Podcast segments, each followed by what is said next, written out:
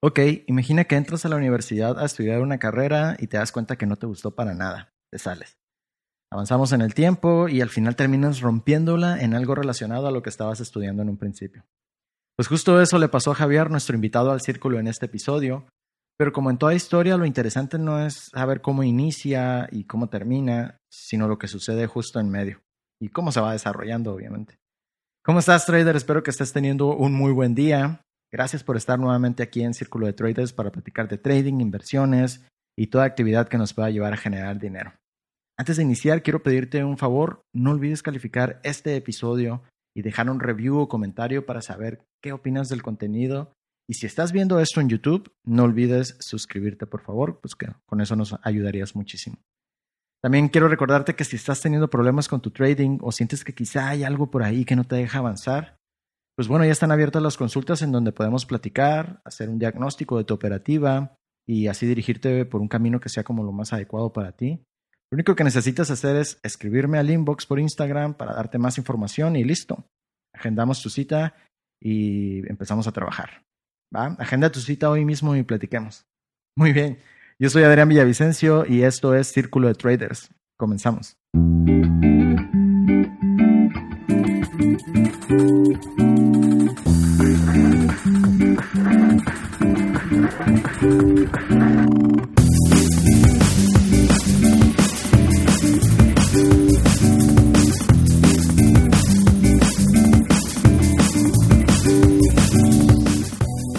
Tenía muchos problemas yo con mis papás en ese aspecto.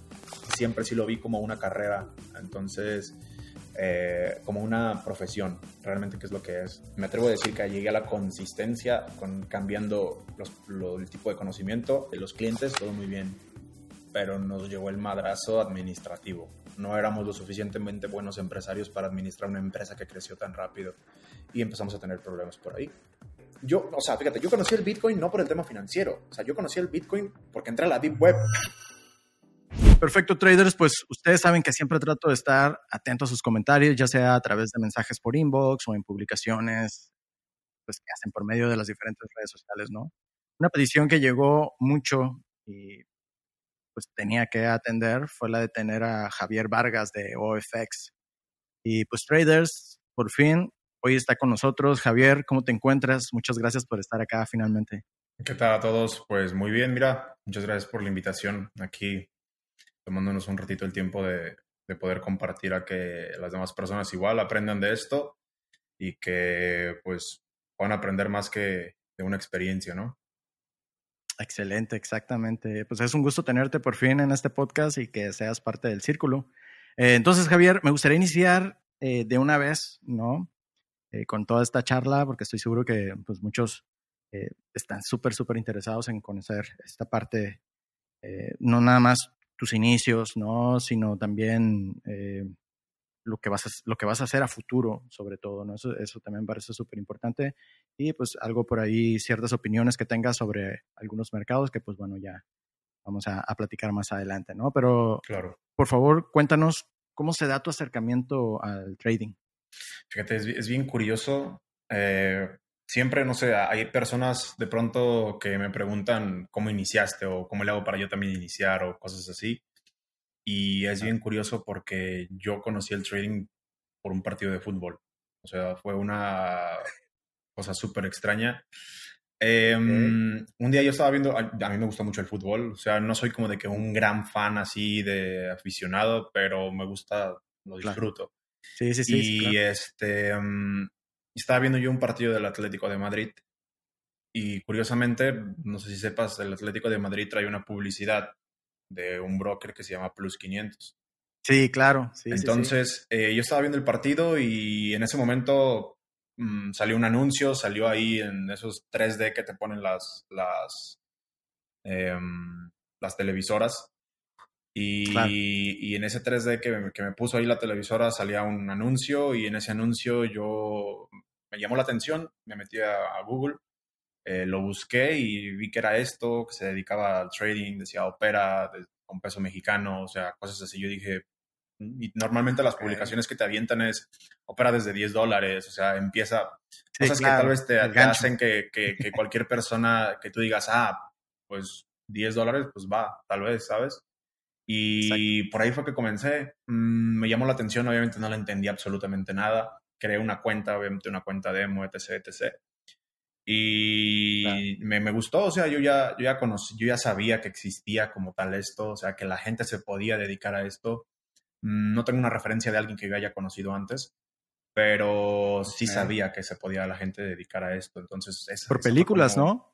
Mm, sí, por películas. Normalmente. todavía no había visto como el logo de Wall Street o así, pero ya, ya sabía que, que, la gente podía, o sea, como, como dedicarse, como mm, como hacerlo. Digamos, ganar dinero por acciones. Ganar dinero por acciones, claro. Y sí, o sea, en las películas americanas, pues en, Estados Unidos es algo que se da muchísimo más. Es como una tendencia mucho más em, común, casi cultural, el, el hecho de las inversiones como en, acciones y cosas así. Eh, en México, pues no. Mm, apenas creo que está un poco el mercado yendo hacia ese, hacia ese lado, pero, pero en ese momento nada. Entonces tenía referencias de películas y de ahí fue como me agarré, empecé a buscar en YouTube y para adelante. Ok, y llegas a YouTube y ¿qué es lo primero que encuentras? Pura información en inglés, me imagino. Mm, sí, parte de ella totalmente en inglés. Yo ya tenía un conocimiento de inglés, no sé, mm, intermedio tal vez, pero mm, encontré cosas interesantes. O sea, yo más que nada era como saber cómo funciona, qué, qué se tiene que hacer, em, cómo se aprende, o sea, toda esa clase de cosas que uno busca al inicio, o sea, que tú entras a un lugar desconocido y buscas el cómo, ¿sabes? El cómo y, exactamente qué es, o sea, en qué me estoy metiendo, ocupo estudios, una carrera, no sé. Eso era como todo lo que yo busqué principalmente. Y mm, pues me encontré con información muy buena, bueno, buena para ese entonces, que era que explicaban qué es Forex, que explicaban qué es trading, qué son las acciones, cómo se manejan. Información muy vaga realmente, o sea, mm, que es una vela japonesa, cosas así. Exacto, sí, sí, sí, es como lo, primero, lo primero, ¿no? El aprender a, leer las gráficas, porque si no, pues bueno, te quedas totalmente ciego en este mundo. Completamente. Entonces, me, llama la atención, esto, eh, cuando empiezas a buscar la información en YouTube y toda esta parte, fue después de meterte a probar el demo en, en este broker o fue antes de como de meter dinero, ¿no? Ya para operar directamente. Mm, yo, obviamente primero probé el demo. Eh, probé el demo, pero, mm, o sea, no sé, no sé qué pasa. No sé si es mm, algo, pero siempre que la gente em, empezamos en esto y le picamos a lo güey, o sea, terminas viendo números verdes, no entiendo de por qué. Entonces, em, pues tú te emocionas. O sea, yo me acuerdo que abrí una... Exacto. Me, dieron un bono de 300 pesos y me acuerdo que los hice 400, obviamente no los podía retirar, pero fue como interesante. O sea, no tenía idea ni qué hacía. Yo nomás estaba ahí haciéndole así, clic, clic, clic, en el celular y no tenía idea qué estaba haciendo. O sea, pero, pero te llama la atención, o sea, te atrapa, querer o no. O sea, es algo como no es tan común tal vez, o sea, te, te, te hace sentir como el, en serio estoy ganando dinero así. En serio estoy ganando dinero por internet, ¿no? o sea, todos es como en serio estoy presionando un botón y estoy ganando dinero. Como no lo sé, Rick, parece falso. Pero. Totalmente. Pero es una manera interesante en la que te, te aprende a llamar la atención y una vez que a, mí, yo soy muy curioso, o sea, a mí una vez que un tema, a mí que algo me llama la atención, me voy como gorda en tobogán. O sea, completamente. Sí.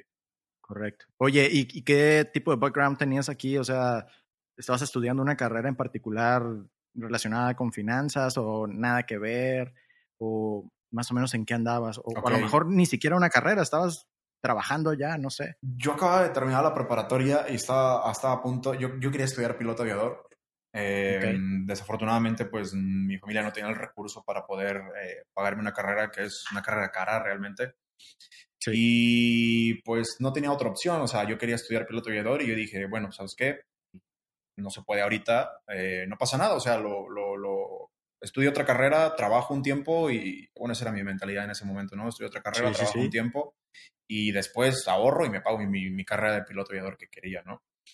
Eh, estudié economía, eh, no la terminé, claramente no la terminé, encontré muchas cosas que no me agradaban y que me hacían pensar y sentir que estaba perdiendo el tiempo. Eh, obviamente no es una recomendación, pero, pero pues creo que yo sentí que mi lugar no era ahí y que a final de cuentas, a creo no estaba estudiando algo que no quería.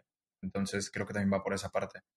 Si, estoy, si es una carrera que no quiero y aparte no me encuentro bien ahí, mmm, no, ¿sabes? O sea, no, no hay manera en la que al menos a mí como persona me hagas estar en, ese lugar.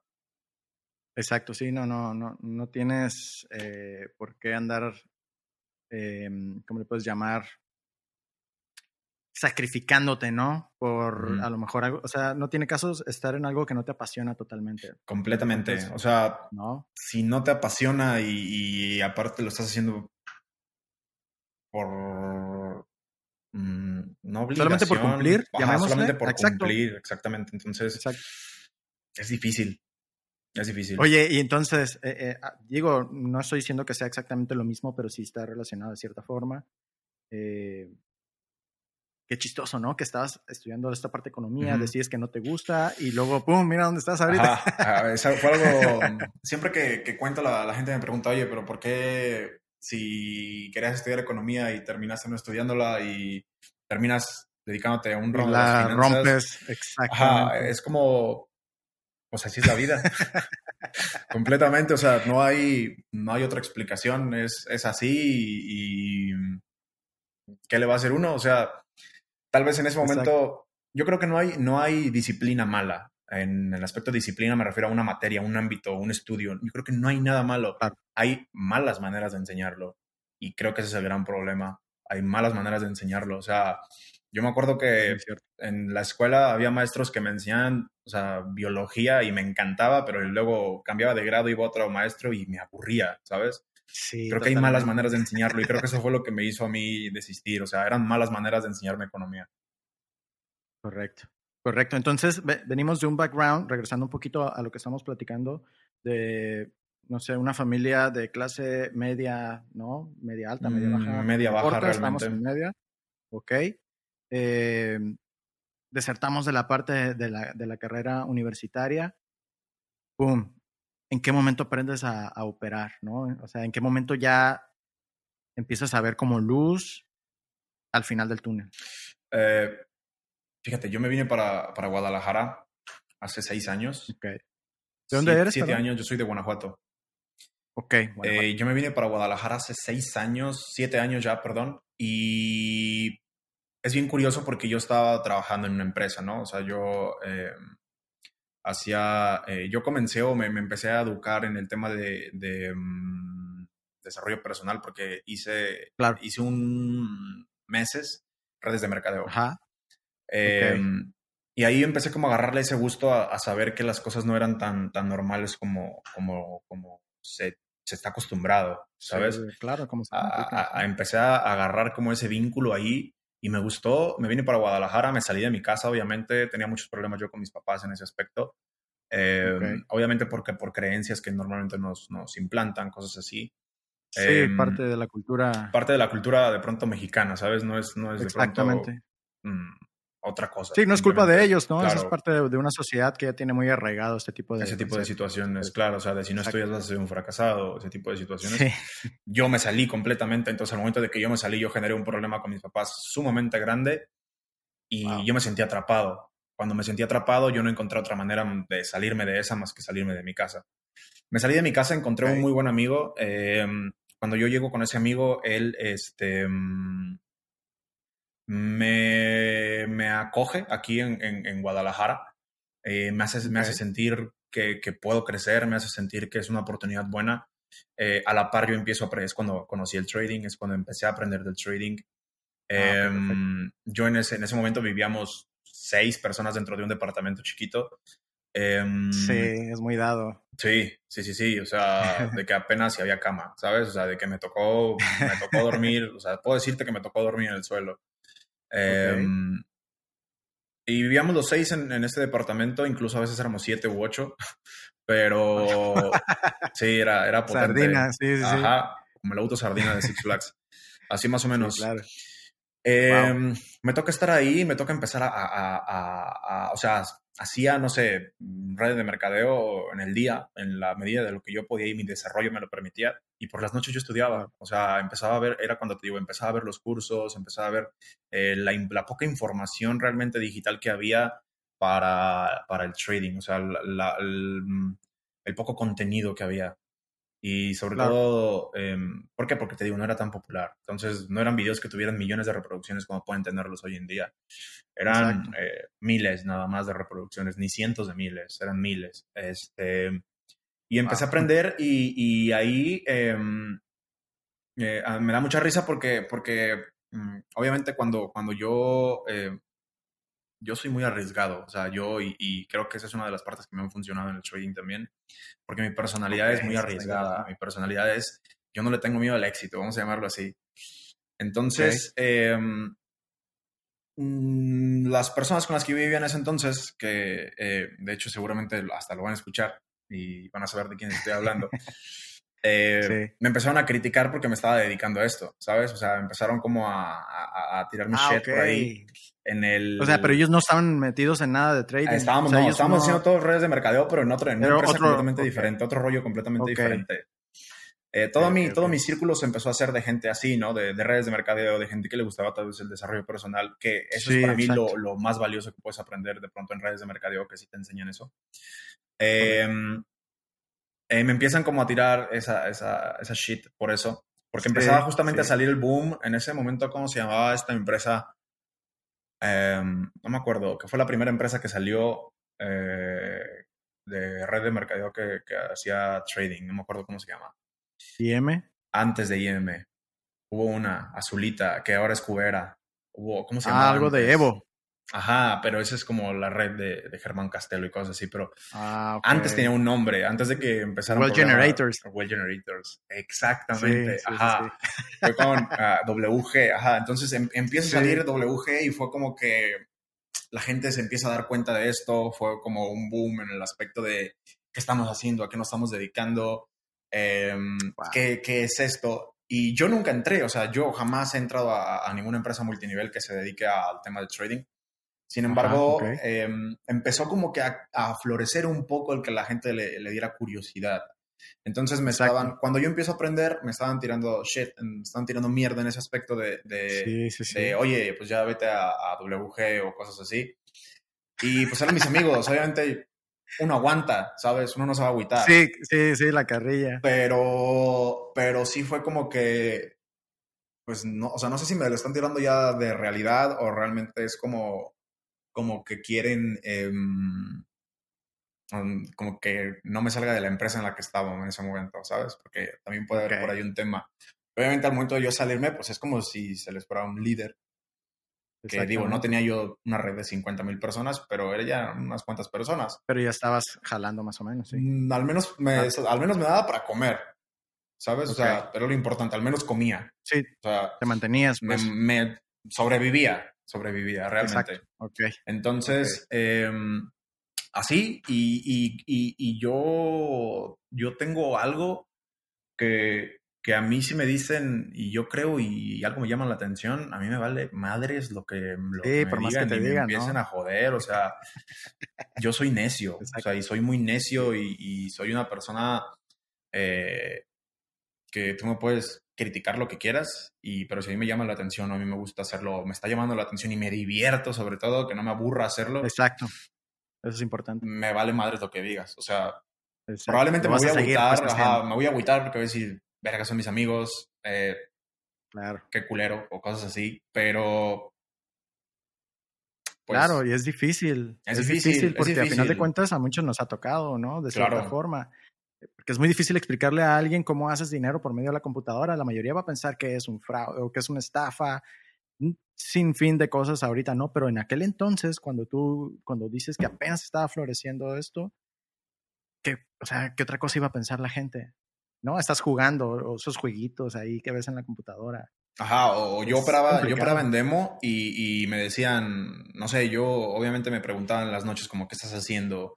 O yo les digo, mira, es que aprendí que aquí se puede hacer esto, que se puede hacer esto, acá, acá, acá y acá. Y no sé, veía ahí una operación con 500 dólares o cosas así y digo, ah, o sea, si esto fuera de real, o sea, si, si esto lo estuviera haciendo en una cuenta real, estaría, estaría dándole bien, ¿sabes? Y, sí.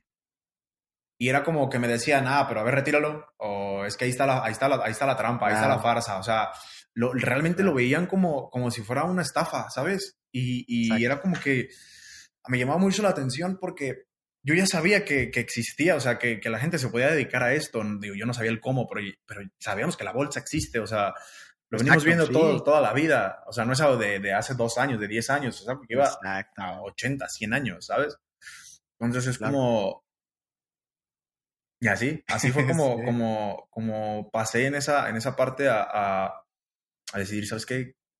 O sea, creo que quiero dedicarme a esto. Creo que Creo que es, es algo que, que, que, me llama, que me gusta, que me divierte. Y, y dije, ¿y si aprendo bien? Exactamente.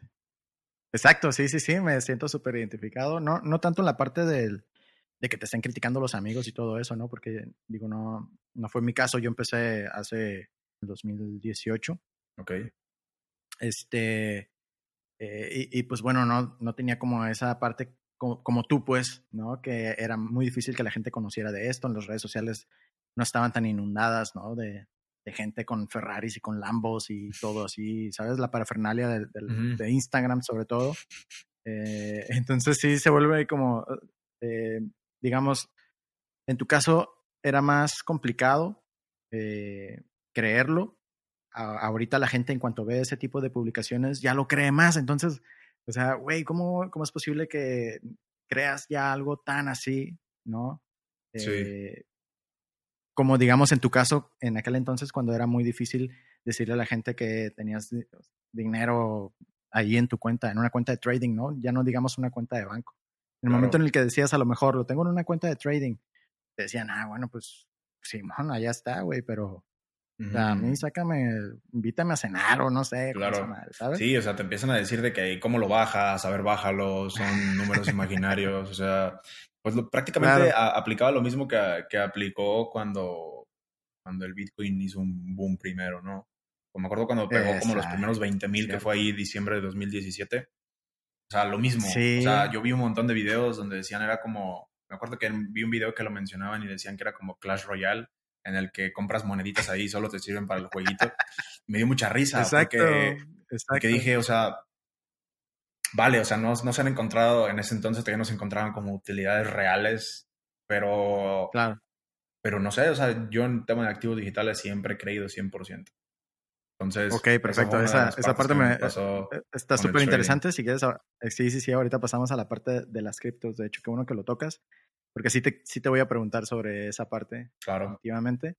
Este, pero bueno, vámonos a la parte de, de, de que todo entonces, o sea, tus mentores, si es que tuviste mentores, eh, ¿qué, ¿qué, tipo de personas fueron? Es decir, ¿cuándo aprendes ya eh, a operar las divisas o los CFDs? Eh, que, que tú ves que ya hay una forma de hacer negocio aquí.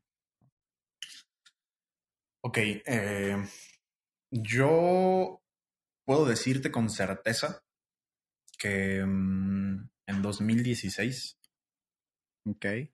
Eh, me aventé, sin mentirte, las primeras 10 páginas de todo YouTube que se tenían que dedicar a esto en videos. O sea, las 10 páginas de videos que te salían en YouTube. Sí, sí, sí. Las 10 páginas enteras, yo te puedo decir con seguridad que todos los videos que en ese entonces salían, yo los vi todos. Todos. O sea, unos que duraron una hora y media, dos horas, 30 minutos, 50 minutos, 30, 25, lo que sea. Todos. Eh, después, cuando ya vi que, que, que, que ya les que ya entendía qué era, o sea, que ya no era como un no sé qué estoy haciendo. Digo, todavía a nivel gráfico, análisis, todavía no sabía pero al menos a nivel teórico yo ya sabía qué era, por qué se movía, o sea, no sé qué era el apalancamiento, qué, qué, qué significaba una vela, o sea, qué era eh, bearish, qué era bullish, o sea, todo ese tipo de cosas yo ya al menos ya sabía en un contexto teórico qué eran, cosa que, que antes no. Y eso, y, o sea, y cosas que hoy aprendes en cinco minutos, a mí me costaron horas y horas y horas y horas y horas y horas de YouTube. Em, después yo, yo encuentro una academia Em, esta academia eh, pago un curso, accedo a ella y empiezo a aprender. O sea, empiezo a aprender, eran conocimientos eh, muy retail, que más tarde entramos a, esa definición. Em, eran conocimientos muy, muy básicos, muy, muy ambiguos. Mm, y me doy cuenta que cuando las empiezo a aprender, mm, no me era suficiente, ¿sabes? Ok. Y en este entonces los dueños de esa academia eran tres personas. Y yo me, yo me identifiqué mucho con uno. Eh, Yo me identifiqué mucho con uno y era como que el mentor de, la, de esta academia. Y ah, yo empiezo a hablar mucho con él por privado. O sea, yo empiezo a hablar mucho con él por privado, decirle, oye, fíjate, analice esto y así está bien. O sea, te hablo, para no, para no hacerlo tan largo, en este contexto de la persona con la que, con la que yo empecé en, el tiempo que estuve dentro de esta academia. Mm, sí. Te hablo de seis meses ya, ¿sabes? O sea, seis meses que también era mm, dominar el conocimiento que estaba viendo. Pero llegué a un punto en el, que, en el que aprendí todo, o sea, todo lo, que, todo lo que me decían ahí, o sea, aprendí toda la teoría, la perfección de ondas de helio, de lo, que quieras, de Fibonacci, armónicos, este, mm, soportes y resistencia, canales de tendencia, o sea, cualquier tipo de cosas que tú te puedas imaginar, yo las sé todas, bueno, las sabía todas en ese momento. Y en ese momento era, o sea, pero era como tanta mi emoción realmente de que me estaba gustando tanto lo que estaba haciendo, lo que estaba aprendiendo, lo que estaba viendo, la emoción que se siente, por ejemplo, operar tu primera vez, o sea, ver cuando te funciona un setup, o sea, es, es una emoción que dices tú, madres, o sea, me encanta, me gusta, quiero hacerlo. Pero yo sentía que el conocimiento no era suficiente, no sé por qué. O sea, aunque aprendí siete metodologías, siete maneras diferentes de operar, yo sentía que el conocimiento no era suficiente. Y yo, yo empecé a platicar con esta persona, o sea, con, con mi mentor en ese momento. Ajá, sí. Yo todo el tiempo, ¿qué más? ¿Qué más? O sea, sí, pero ¿qué más? ¿Sabes? O sea, yo no creo que esto sea todo. O sea, no creo que esto me vaya a hacerme, vaya, vaya a hacer que me haga, que me haga rico. ¿Qué más? ¿Sabes? Y era como, aún no estás listo, aún no estás listo, aún no estás listo, aún no estás listo, aún no estás listo. Y fue como, ¿qué más? Te sentiste topado, ¿no? Ajá, o sea, me sentí topado, pero yo soy demasiado necio, o sea, te lo, te lo dije, soy demasiado necio. ¿Qué más, qué más, qué más? O sea, quiero aprender más. ¿sabes? Siento que este conocimiento no me es suficiente. ¿Por qué? Porque yo no sé lo que tú sabes. Eso significa que hay algo que aún no, que aún no me has dicho, que aún no sé. Exacto. Que hay más cosas que necesito aprender, pero yo quiero aprenderlas ya. O sea, necesito aprenderlas porque me encanta lo que estoy haciendo y no quiero perder tiempo. Exacto. Y un día de tanto joderlo, así me manda un link. ¡Pum! Me dice, ten, ya cállate.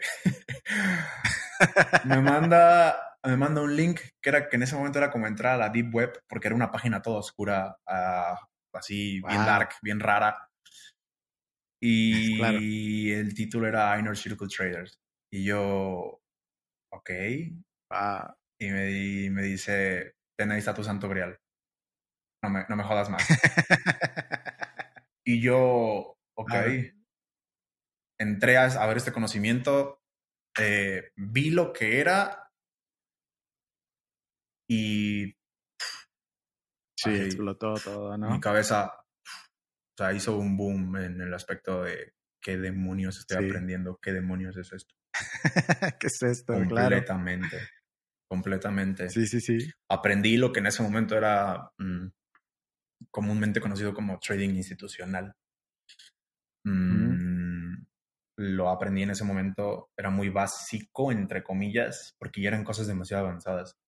Mi sorpresa, ¿cuál es? Que en el momento en el que yo empiezo a aprender este tipo de conocimiento, lo primero que, que me dijeron es... Desecha todo. Desecha todo. Era como... sí. ¿Are you kidding me? Sí, sí, sí. Era como... ¿En serio? O sea, what? O sea, llevo un año aprendiendo todo lo que me has dicho y de la nada es como desecha absolutamente todo. Es como mi cabeza no entendía. Sí, sí, sí. Pero como yo estaba en modo enseñable, como era una persona que quería aprender, que quería darle, dije, dale, o sea, le entro, le damos, le damos. Excelente. Y empecé, empecé a aprenderlo y definitivamente mm, mi salto de la operatividad básica a una operatividad mucho más compleja cambió en meses, seis meses, siete meses. Eh, me atrevo a decir que llegué a la consistencia con cambiando el tipo de conocimiento, cuando llegué a la consistencia en, ese tiempo. O sea, ya llevaba un año llegué seis meses, siete meses más en lo que me costó aprender y dominar el conocimiento. Y llegué a la consistencia, no a la rentabilidad, a la consistencia. Okay. A ser consistente en, el, en lo que veía, en entender lo que estaba pasando, en, en que... ¿Por qué no la rentabilidad? Porque no todo lo operaba, porque el psicotrading aún no lo dominaba. Pero sí a la consistencia de, de, analizar el mercado y entender lo que estoy viendo. O sea, decir, esto hizo, esto hizo, el mercado hizo esto por esto. De una manera todavía muy vaga. Y, agarrar la consistencia ahí, en ese momento. Okay una de las cosas que yo creo que más puedo decir que me han llevado a, hoy en día tener un, trading eh, quizá completamente envidiable, si, si se vieran eh, temas de, porcentajes, de números, de, lo que sea, es el tema de, que estuve dos años y medio en demo, aunque yo ya era consistente. Dos años y medio en el que jamás toqué un peso, o jamás perdí o gané un peso. Entonces, porque realmente me quería, porque realmente lo veía para mi futuro, ¿sabes? O sea, realmente lo veía como algo que, que, que, que podía hacer, que podía servirme. Y, y dos años y medio estuve en demo hasta que un día dije, creo que es momento. Creo que es momento. Ok, te sentiste seguro. Pero en este caso, eh, por ejemplo, hace rato mencionabas que eh, eres muy impulsivo, ¿no? Y tú sabes que en la parte del trading, eh, impulsivo arriesgado, creo que lo mencionaste así en la parte del trading las emociones te juegan, están a flor de piel, ¿no? En cuanto abres la operación, muchas veces se te nubla. ¿Cómo superaste ah, esa parte? Em,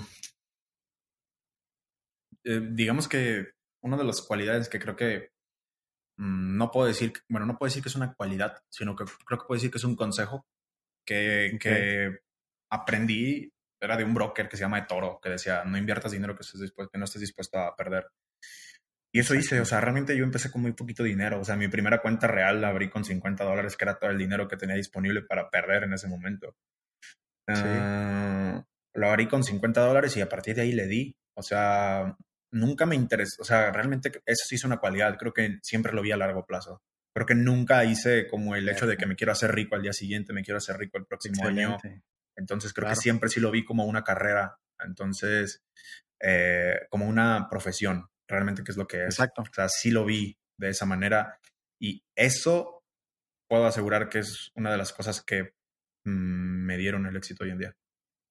No, claro, es clave, es clave, es clave el hecho de, de entrar al trading y empezar a verlo a largo plazo, ¿no? Eh, quitas, o sea, haces de lado completamente la gratificación instantánea que luego le hace tanto daño a la gente, ¿no? Y que y que es precisamente lo que ha atrapado a tantos con esta parte del marketing esperanzador, que también le llaman así eh, en la parte de las redes sociales y demás. Y por eso la gente piensa que se va a volver rica eh, mañana metiendo tu dinero al broker y en una semana ya vas a tener para comprarte el Lambo, ¿no? Entonces, es súper importante. Yo creo que sí, tienes toda la razón. O sea, eso fue clave eh, en tu desarrollo, ¿no? En tu desarrollo como trader. Y digo, para el éxito el éxito que tienes hoy, ¿no? Entonces sí, sí creo que es importante mencionarlo aquí. Muchas gracias por mencionarlo porque yo creo que mucha gente todavía no cree que esto eh, debes de visualizarlo a largo plazo. Sí. Qué bueno que tú lo estás diciendo, ¿no? Que eres alguien que ya está, digamos, en otra etapa eh, a la que muchos aspiran y que, pues bueno, eso te da voz para precisamente eh, hacer conciencia en estas personas que piensan que rápido, rápido se van a, Sí, completamente. y, me pasa muy seguido. O sea, mucha gente em, me dice, oye, enséñame, oye, quiero aprender, oye, esto. O sea, yo nunca digo no a algo que nunca sé quién puede ser buenísimo en esto, pero sí, sí filtro mucho en el aspecto de, de cuando, mm, no dar un consejo, sino cuando sí decirle a alguien, va, cálale. Mm, o sea, Mm, tú eh, entiendes. ¿Qué cualidades, qué cualidades debe tener alguien eh, o qué cualidades consideras tú que debe tener alguien como para que tenga futuro en esto? Ok, más que tenga futuro, yo creo que cualquier persona puede tener futuro en esto, porque al ser una profesión cualquier persona lo puede desarrollar, cualquier persona lo puede aprender, cualquier persona puede tener éxito si tiene la paciencia suficiente. Pero más que eso en el aspecto de cuando yo recomiendo, si llegan, no sé, 15 personas y me dicen, oye, quiero aprender a hacer trading, quiero saber hacer trading, quiero esto, quiero lo otro. Entonces, ¿qué es lo que yo hago primero? yo el consejo que siempre doy, cuando una persona se me acerca y me dice, oye, quiero aprender esto, ¿qué es lo primero que tengo que hacer? Literal, los mando a hacer lo que yo hice. Agárrate YouTube y vete a las primeras casi 10 páginas que existan. es lo que hago. O sea, ¿por qué? Porque ahí me voy a dar cuenta en el aspecto de que si, o sea, no drásticamente quiero que me hagan caso, pero quiero, quiero saber si realmente están dispuestos, ¿sabes? Ok. Sí, claro, que ven como el mar de información y que se queden así como de... Ajá, y sobre todo porque yo digo, ok, quieres que yo te enseñe, pero, pero siento que cuando me piden que les enseñe es porque no están dispuestos a aprender empíricamente. Y siento que cuando no están dispuestos a aprender empíricamente, de pronto se les puede dificultar muchísimo. Porque tal vez estás esperanzado que alguien siempre te diga qué hacer. Siempre, y no está mal tener un mentor, claro que no. O sea, y si se me ven como mentor, agradecido estoy. Pero hay una diferencia entre ser un mentor y agarrar a alguien de la manita, ¿sabes? Hay una, una diferencia enorme en ese aspecto. Y es por eso, o sea, si a mí me llega alguien y me dice, quiero que me enseñes, oye, mira, agárrate YouTube, uh, busca qué es trading, busca qué es Forex, agárrate las primeras 10, 5 páginas si quieres. Cuando termines de ver todos esos videos y me des un contexto de que sabes lo básico, va, te puedo recomendar todavía 3, 4 cursos más de academias que conozco presenciales y después, si quieres, va, te dejo entrar en mi academia. Ok, ok, perfecto. Oye, y actualmente, em, ya considerando que estás, eh, digamos, eres parte de una organización, ¿no? En este caso de, de OFX, que, que, pues bueno, es una empresa que se dedica a la parte de las inversiones y demás. ¿Tú sigues operando o estás a cargo como de traders que operan directamente ahí o estás como pendiente, este, o sí, o sea, o sí sigues operando una cuenta? Eh, ok. Mm, han pasado varias etapas en este aspecto, ¿sabes? Mm, obviamente, mm, Mm, yo, aparte de ser trader, aparte de ser emprendedor, soy empresario. Eh, soy una persona que se dedica a los negocios, soy una persona que le gusta mucho hacer negocios, que le gusta hacer relaciones. Entonces, mm, digamos que hubo un punto en el que cuando inicias una empresa así, que no sabes realmente por dónde va a ir, porque normalmente, pues creo que ese es el pináculo de toda la gente que nos dedicamos a esto, ¿no? gestionar capital, es el pináculo de todos. Exacto. Em, inicias y mm, va, o sea, le das, te arriesgas, te agarras los pantalones y dices, estoy listo para manejar capital. Mm, te, te, va bien, o sea, te funciona un ratito. Luego dices, no sé, quiero, quiero, quiero funcionar mejor. Empiezas a contratar traders, te das cuenta que no funciona realmente bien. Contratar analistas es muy diferente que contratar traders. Y por, o sea, realmente no, no al menos a nosotros no nos funcionó. No funcionó. No funcionó. Mm, porque realmente creo que no es el camino correcto. O sea, analistas, es muy bueno contratar analistas, pero cuando contratas traders, el, el tema de, de, contratar traders, normalmente un trader va a querer ser contratado por necesidad también. Y eso es una realidad que tenemos que asumir. Va a querer ser contratado por necesidad. Pero esa necesidad hace que tú le quieras dar una cuenta de 100 mil dólares y que te la va a tronar seguramente. O sea, porque él aún no está preparado mentalmente tal vez para esa cantidad de dinero. ¿Me explico? Él aún no está preparado para esa cantidad de dinero y es donde van a empezar a venir los problemas. Es donde van a empezar a venir que no te funciona de la misma manera que operando una cuenta de mil dólares que él tiene. Es ahí el problema cuando contratas un trader. Cuando contratas un analista, va, puedes tener 10 analistas y 10 analistas súper buenos que te van a, que no les va a afectar en la psicología lo que están viendo en el gráfico. Y puedes tener a una persona que sea sumamente buena para operar. Y te va a operar excelente. Tiene que ser compatibilidad de, metodologías. No puedes una persona que, que, lo, que opere de una manera y a que analice de otra manera. Pero eso es como lo, lo mejor que yo podría recomendar.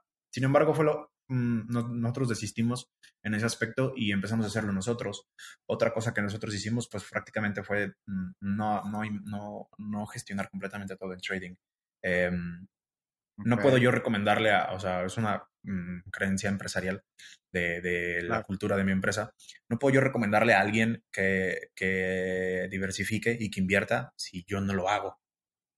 ¿Sabes? Exacto. O sea, era como ilógico, no es, es hasta redundante en el aspecto de que cómo yo te voy a llegar a decir a ti que inviertes en mi empresa y que diversifiques tu capital cuando yo voy y lo meto todo a libra dólar, ¿sabes? O sea, mm, sí.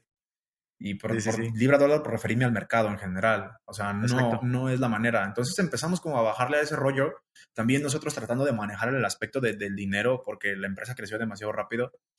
Eh, eh, aprendiendo a desbloquear esos niveles en tu cabeza también, ¿sabes?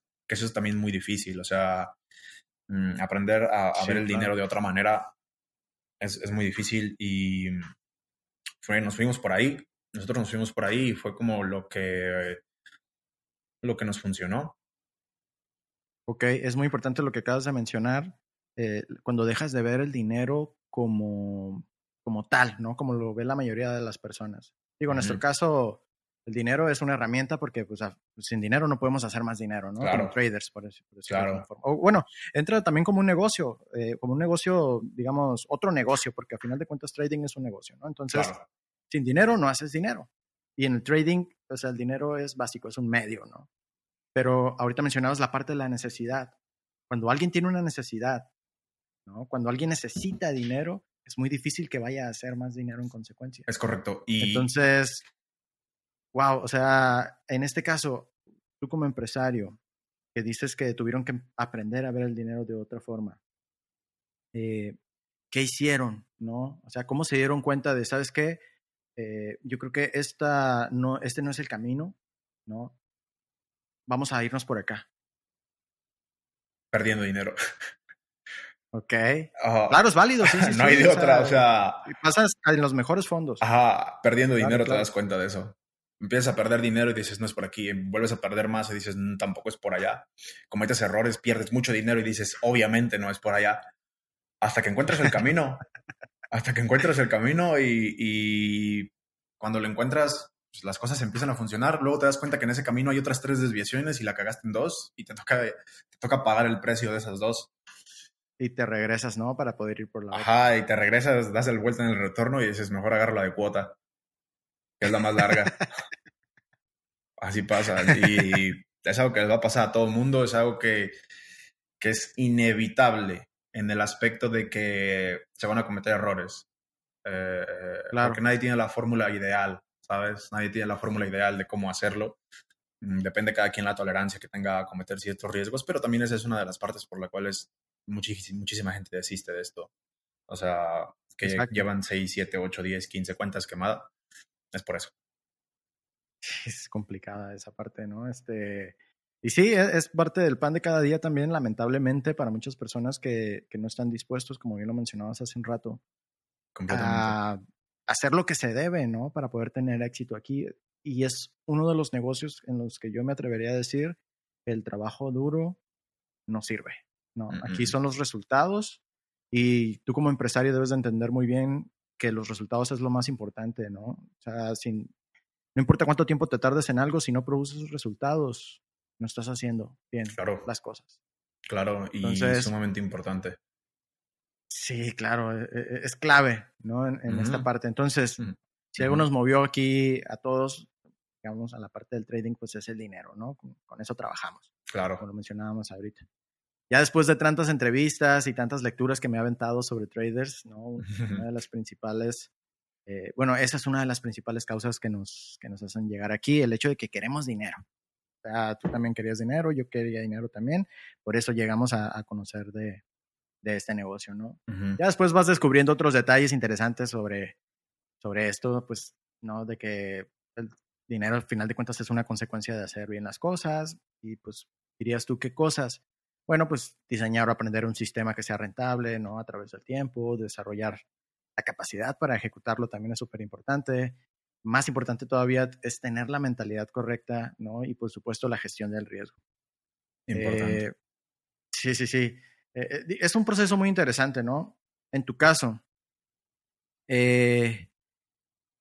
cuando te reúnes con tus socios ahora, ¿no? Y, y, se dan cuenta de que pueden emprender en esta industria. O sea, ¿en qué momento dicen, ¿sabes qué? Podemos hacer, o sea, cada uno está haciendo lo suyo bien, podemos hacer esta empresa para gestionar esta lana, ¿no? Ok. Em, nosotros Mm, pues ya habíamos, eh, ya llevábamos enseñando un ratito. em, Ok. Esas fueron como. También ahí aprendes a dominar un poco realmente enseñando. Mm, Claro. Te da dinero, sí, mm, relativamente. Mm, pero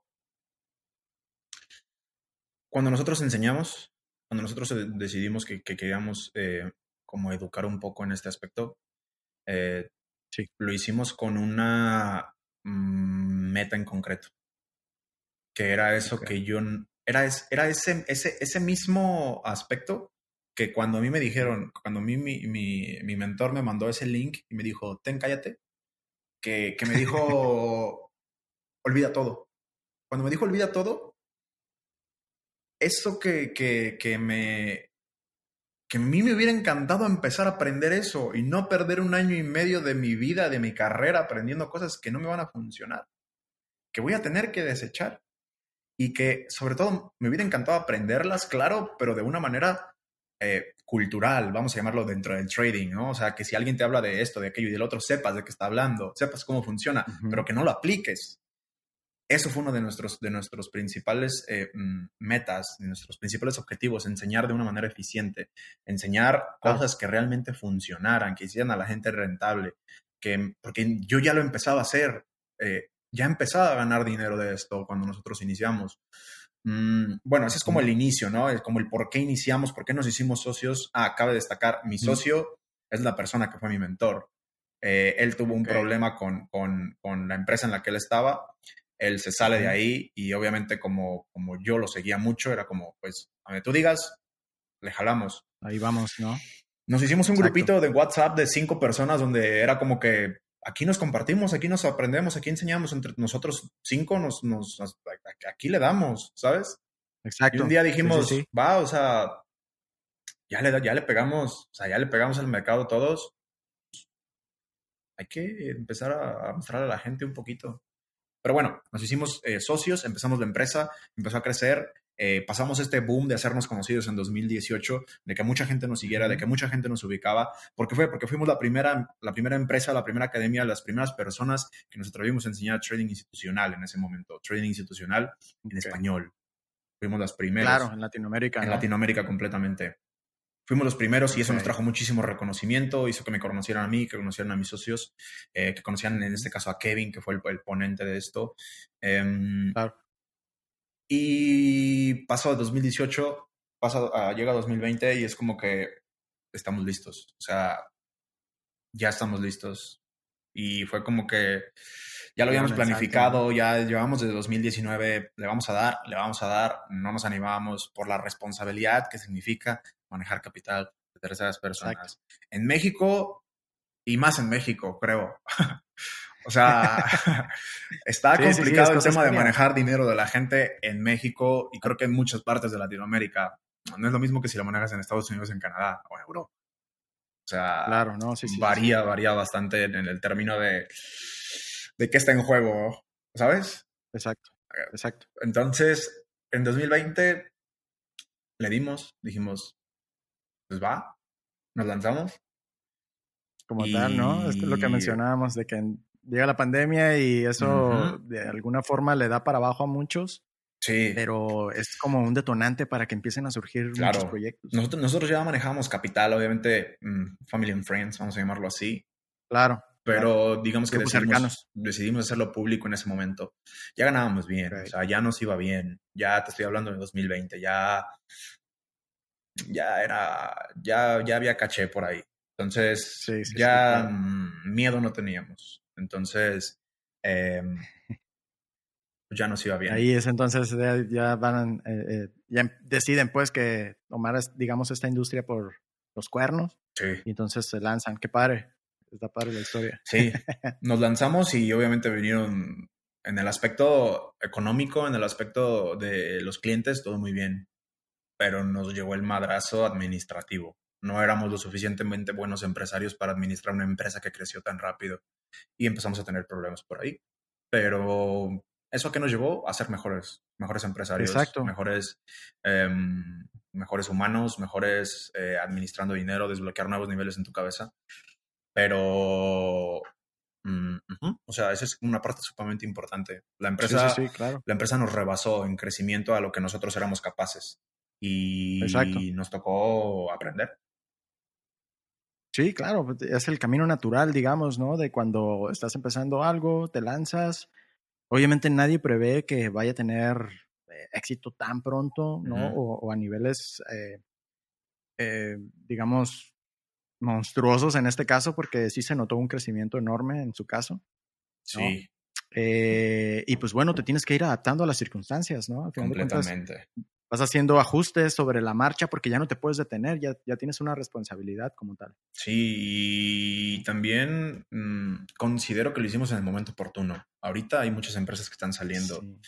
en ese momento, mm, o sea, fuimos varios amigos que, que incluso nos juntamos. Eh, por ahí ya tuviste a Axel, creo. sí. Creo que, si no me equivoco, creo que lo, lo tuviste aquí. Sí, sí, claro, sí. Ajá, o sea, mm, de que nos juntamos, un día estábamos comiendo y, oye, oye, güey, fíjate, yo voy a empezar esto. Ah, no mames, yo también voy a empezar esto. Y otro amigo, oye, también. Fue como que fuimos tres personas por ahí que, que decidimos chingue su madre. ¿no? o sea, chingue su madre. o sea, obviamente no es un chingue su madre de a ver qué vale pasa. madre, ¿no? porque es una responsabilidad muy grande. Sí, es un, sí, sí, sí. Es un chingue su madre de, de, me voy a aventar a hacer las cosas. Me voy a agarrar así los pantalones y le voy a pegar. O sea, le voy a dar, le voy a pegar y sin miedo al éxito. Afortunadamente, eh, eh, ah, pues creo que igual Axel le ha ido de maravilla. Eh, yo, una persona Le mandamos un saludo, por cierto. Un saludo para Axel. Es una persona que yo estimo muchísimo. Y pues que bueno, o sea, a mí me da gusto que, que, que, le haya ido tan bien como a mí. Incluso claro, sí, sí, sí, puede llegar a irle hasta mejor, ¿no? Ojalá que sí, sí, sí. Ojalá que sí, claro, yo es siempre el éxito para mis amigos. Claro que sí. Oye, tengo entendido también que manejas eh, cierto modelo algorítmico o cuantitativo, si le podemos llamar también de otra forma al operar, ¿no? Pero digo, todo tu, tu conocimiento está basado como en, en, en, esta parte institucional que también se le puede llamar el Smart Money Concepts, ¿no? Para los que no hablan inglés, serían como, como concepto de dinero inteligente, ¿no? es otra forma en la que se le llaman también al, al eh, digamos, a operar institucionalmente. Claro, ajá. Eh, ¿Cómo funciona? ¿Cómo funciona en tu caso? O sea, ¿está totalmente automatizado o también hay cierta parte discrecional? ¿O cómo lo manejan? Mm, primer punto, yo soy una persona en contra de los robots en trading persona completamente en contra de los robots en trading. No que no funcionen, pero creo que te quitan la esencia de lo que, es dedicarse a esto. Mm, mucha gente puede decirme, bueno, pero es que si en lugar de estar tú todo el día ahí, una máquina lo puede hacer por ti, claro, sin problema. Mm, he usado varios de pronto. Estoy en contra porque a mí me, encanta lo que hago. O sea, y, y, si en algún momento, cuando lleve, no sé, 20 años más de aquí, desarrollo un robot para que haga lo que yo hoy en día sé hacer, lo voy a hacer. Pero que un robot hoy en día haga lo que a mí me encanta hacer, no voy a dejar que lo haga, ¿sabes? O sea, no, y no es... sí, es válido. Claro, y no es porque por tema de dinero, o sea, a final de cuentas es tema de, que me gusta, ¿sabes? Exacto. En ese aspecto. que te sientes a gusto, pues. Ajá, correcto. Me siento a gusto haciendo lo que hago, dedicándome a lo que me dedico, operando yo, o sea, aún sintiendo ese nerviosismo cuando de pronto sientes que te vas a equivocar. Es un sentimiento esa, esa dosis de, duda que te puede hasta llegar a generar, no la cambio. O sea, de momento yo no la cambio. Eh, ¿Cómo funciona? Bueno, eh, mm, tanto mi socio, eh, en ese momento cuando te comento que, que, mi socio me manda ese link mágico que empecé a aprender, nosotros empezamos a aprender este tema del trading institucional, que es un tema que, que, viene de, Michael Huddleston. Él es una persona demasiado estudiada dentro de esto. Em, lo empezamos a aprender. Un saludo también a ICT. A ICT, un saludazo desde acá. Master of Masters. Demasiado. Em, mm, ¿Cómo funciona realmente? Nosotros, em, en este caso, eh, sabemos, por ejemplo, que existen metodologías, ¿no? Existe eh, ondas de helio, existe simplemente hay gente que usa Fibonacci, existe gente que usa armónicos, que te usa eh, un montón de cosas que a veces me dan hasta siento que estoy viendo unas galaxias. O sea, hay veces en las que siento que no sé si estoy viendo los horóscopos o estoy viendo un gráfico. Sí, claro. Em, todo eso son metodologías que se aprendían o se desarrollaron a lo largo de cuando el trading no era digital. Y me refiero a digital de que eran metodologías cuando la gente tenía que ir a los lugares físicos, a las casas de bolsa, a operar, a buscar invertir su dinero. No era algo en tiempo real, no había tanta digitalización de las cosas. Entonces, eh, el, mercado, cuando el, algoritmo detrás de el que funciona para los bancos centrales se crea, eh, no, sé si sepas, pero el, mercado como tal, no hay alguien, no existe un trader que te pueda decir que, jamás ha fallado y que sabe exactamente qué es lo que va a hacer el mercado, porque nadie sabe cómo va a funcionar. No, nadie sabe, es imposible. ¿Por qué? Porque el algoritmo que hay detrás, el, eh, el algoritmo que hay detrás, el, el robot que hay detrás, lo crearon científicos lo crearon personas sumamente estudiadas, lo, crearon personas, los mejores del mundo, fueron contratados para crear esto, ¿sabes? El algoritmo interbancario. Cuando crean el algoritmo interbancario, está diseñado para que nadie lo pueda descifrar, en teoría. Exacto. ¿Qué pasa? Que o, a qué me refería hace unos minutos cuando te hablo de, de, operamiento retail, es porque el algoritmo fue diseñado o, cuál es el, dime tú, ¿cuál es el negocio de, los, de la gente que opera en Forex? O sea, si yo gano dinero, es porque alguien más lo perdió, es porque yo se lo quité a alguien más, ¿sabes? ¿Cuál es el objetivo O, por qué tú crees que están los bancos centrales aquí? O sea, por, porque sí. O sea, porque le tienen que dar un fundamento al precio. No, o sea, los bancos centrales están aquí para quitarte tu dinero. O sea, al igual que muchísimos brokers. O sea, la mayoría de los brokers van a estar aquí para quitarte tu dinero. Si, si, si tú logras una gran rentabilidad, exuberante rentabilidad durante mucho tiempo, muchos de los brokers te van a cerrar la cuenta, te van a correr sin razón alguna, porque no, es, no, es, no eres un cliente bueno para ellos. ¿Me explico? Exacto. No eres un cliente bueno para ellos. Entonces, el algoritmo interbancario, el IBDA, Interbank Price Delivery Algorithm, está diseñado para que para quitarte tu dinero.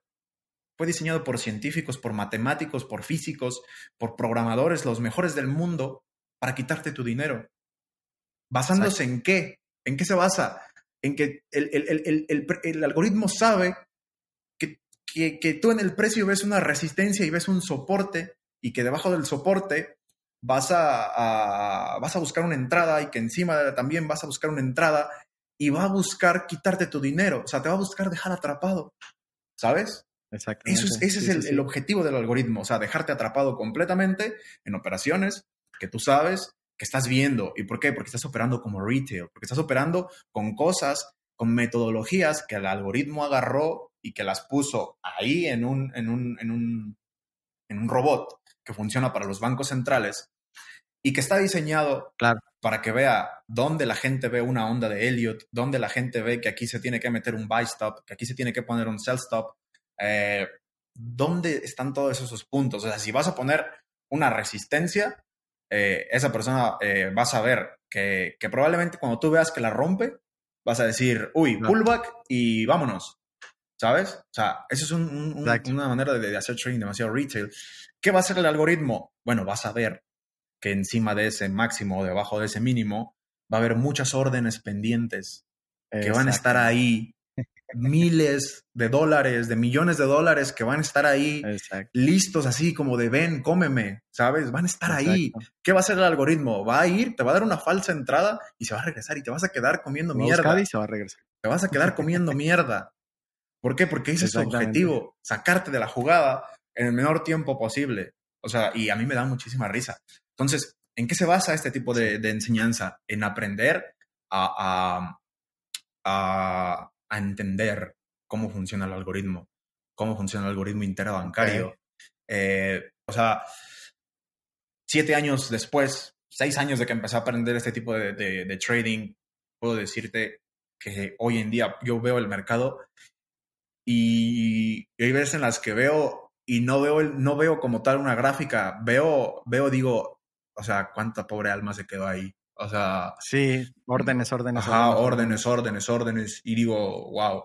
Y me sorprende demasiado la manera en cómo se opera. Eh, aparte de que él, él fue una de las personas que estuvo ahí, el algoritmo de pronto deja ciertos rastros que hay personas estudiadas que se han dedicado a, a analizar cómo, principalmente Michael. O sea, él es el padre completamente de esto. Claro, claro. Eh, mi rentabilidad hoy en día se la debo completamente a sus enseñanzas y a lo que decidió compartir. Em, Wow. Mi nivel de, aserti- de asertividad, que durante más de cuatro años viene en un 80%, aproximadamente 70-80% en asertividad. Em, Ok. Paso meses eh, sin, sin... He pasado meses, mes, mes y medio, dos meses sin equivocarme en una sola operación.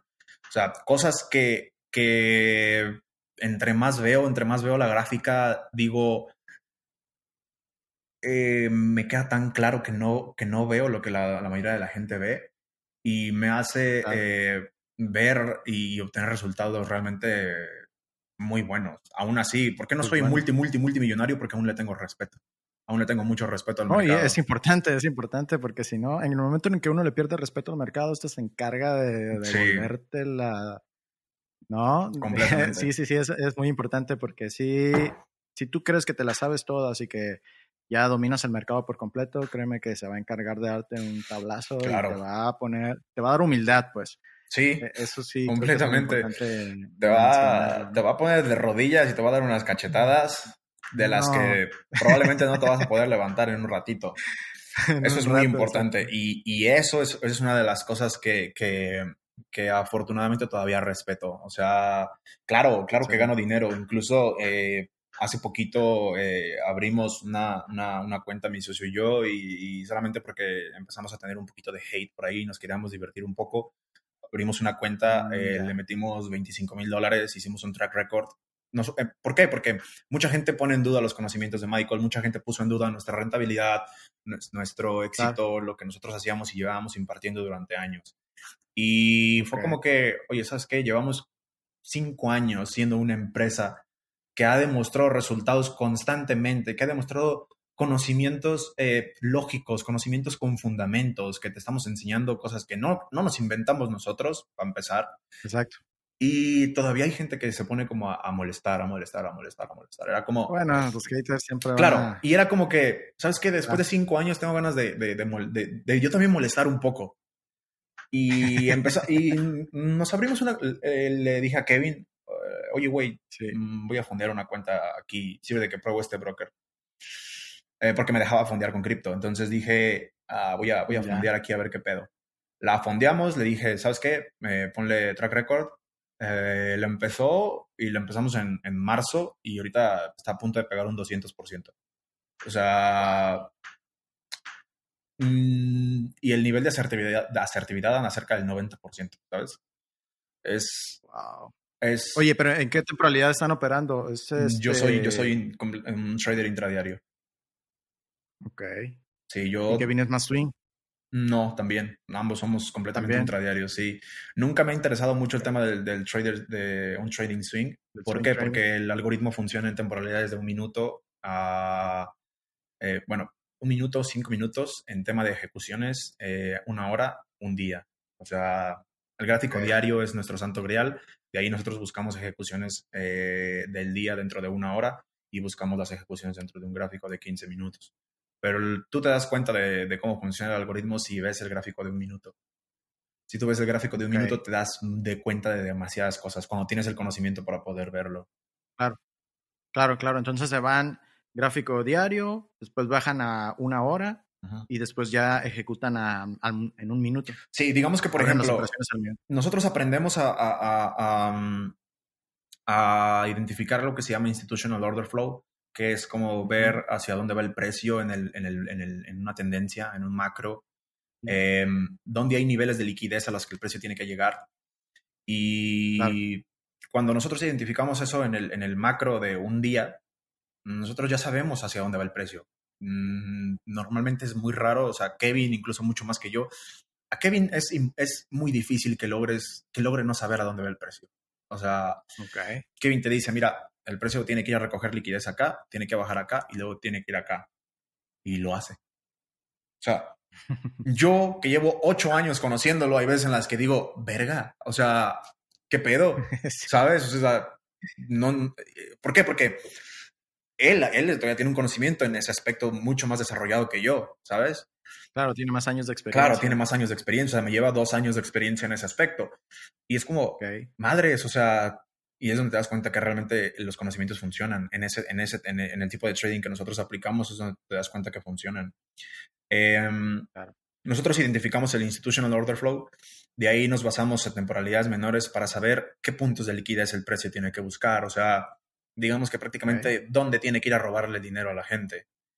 Y nosotros saber dónde va a ir a robarle el dinero a la gente, pues nosotros también vamos a agarrar un pedacito de eso. O sea, exactamente. eso es prácticamente cómo funciona. Eh, se buscan puntos de liquidez, donde esos puntos de liquidez eh, tienen un nombre, se llaman PDRAs. Eh, en esos puntos de liquidez sabemos que si el precio está aquí, tiene que ir a buscar un punto de liquidez aquí, en un gráfico. Nosotros ya sabemos que el precio nos va a dar varias entradas. Entonces, nosotros lo más importante es saber con seguridad, no el 100%, pero con una gran seguridad, lo que estás viendo, tus conocimientos te dicen hacia dónde se dirige el precio. Alcista, ojista. Cuando ya identificamos eso, las entradas son simplemente cuestión a veces de horarios, de, identificar qué, está a punto de hacer el algoritmo. Eh, a ciencia cierta, no realmente, pero ya con los conocimientos, tú identificas, o sea, son demasiados conocimientos, es demasiado, o sea, es, es realmente demasiado complejo. O sea, si una persona quiere empezar a aprender ese tipo de, de, trading, le, le, tomaría años, o sea, le, va a tomar años entenderlo. Y sobre todo va a tomar años en entender y ver el gráfico y cuando ve el gráfico diga, lo entiendo. O sea, recibir la información. Recibir la información, entenderla, aceptarla y proyectarla. Es sumamente importante eso. Le va a tomar años, seguramente, dos, tres años en entenderla, aprenderla y proyectarla. Y cuando aprendes eso, dices, o sea, a mí me ha sorprendido realmente mucho. O sea, hay veces en las que eh, cuando no pero a veces, mm, yo, yo tengo una, una, ley, o sea, todos los días yo veo el mercado, no importa, todos los días, no importa dónde esté, aunque no opere. No todos los días opero, pero todos los días veo qué hizo y por qué lo hizo. Claro. ¿Sabes? O sea, todos los días, todos los días, no importa qué esté haciendo. Eh, si de pronto no estoy en mi casa, así tal vez una revisada en el celular, aunque jamás recomendaría eso, mucho menos para operar, pero una revisada de realmente qué hizo, o sea, ¿por qué? Porque de pronto eh, todos los días yo hago un análisis, aunque no, no pueda ser sumamente... Em, aunque no lo vayas a operar. Y aunque no sea sumamente complejo, es decir, yo agarro el gráfico y puedo decir, ah, mira, yo veo esto, esto, esto y esto, y así a, a grosso modo te voy a decir, ah, creo que el precio va a ser esto, y ya. O sea, si no tengo ganas como de estar en la computadora, si no tengo ganas de desvelarme o lo que sea, Simplemente eso es para mí una percepción de algo que yo creo que va a ser con mis conocimientos, así, a lo, a lo rápido, ¿sabes? Correcto. Y ya con eso, al día siguiente me levanto y digo, ah, mira, a huevo. ¿Sabes? O sea, es ahí donde te das cuenta y dices, madres. O sea, y hay veces en las que, como te digo, no, pero, y me quedo en la madrugada que no tengo sueño, que me quiero desvelar, y ves cómo funciona, ves, dices, ok, el algoritmo tiene que ir a recoger liquidez acá, tiene que ir a hacer esto, tiene que ir a hacer esto y te sorprendes cómo lo hace. O sea, es donde yo creo que realmente es, es el, el método, o sea, es el conocimiento así en grande, el conocimiento que tendría que adquirir una persona. Es tendría que adquirir una persona, ¿no? Completamente. Súper importante. Eso no quiere decir que sea la única manera de ser rentable. Claro, no, claro, claro. Al final de cuentas, eh, y ya lo hemos mencionado en otras ocasiones en este podcast, ¿no? Eh, tiene mucho que ver la parte de sentirte identificado con esa forma de operar, sentirte identificado con el mercado, o sea, sentirte a gusto, ¿no? Con, con cada una de las variantes o, de, digamos, de los factores que implica eh, el hecho de operar o de hacer trading, ¿no? Entonces, no es, definitivamente no es la única, es otra, pero, digamos, si te funciona a ti, adelante, ¿no? Claro. Lo que sea que estés haciendo que te haga dinero, ¿no? No tienes por qué desvariar claro. por ahí, ¿no? Entonces, estamos entrando en un proceso financiero ya de muchísimos cambios actualmente, ¿no? De hecho, pues hay mucha gente que está planteando que estamos entrando en una recesión, ¿no? Hay una alza de precios por todos lados. Muchas, muchas, muchas notas al respecto en los medios. Tomando esto como marco y, y ahorita que mencionabas la parte del cripto, eh, ¿qué opinas tú de este mundo? Digo, sé que lo, lo, ya lo adoptaste, pero por ejemplo, Kevin, ¿no? Él, había estado como un poco ahí dudoso. Pero bueno, ¿Qué onda con el cripto contigo? Mira, ¿Qué onda con cripto y, y Javier?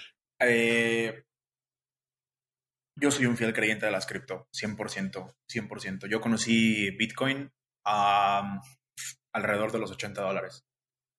Eh, y me parece ser vagamente lo conocí en los treinta y tantos.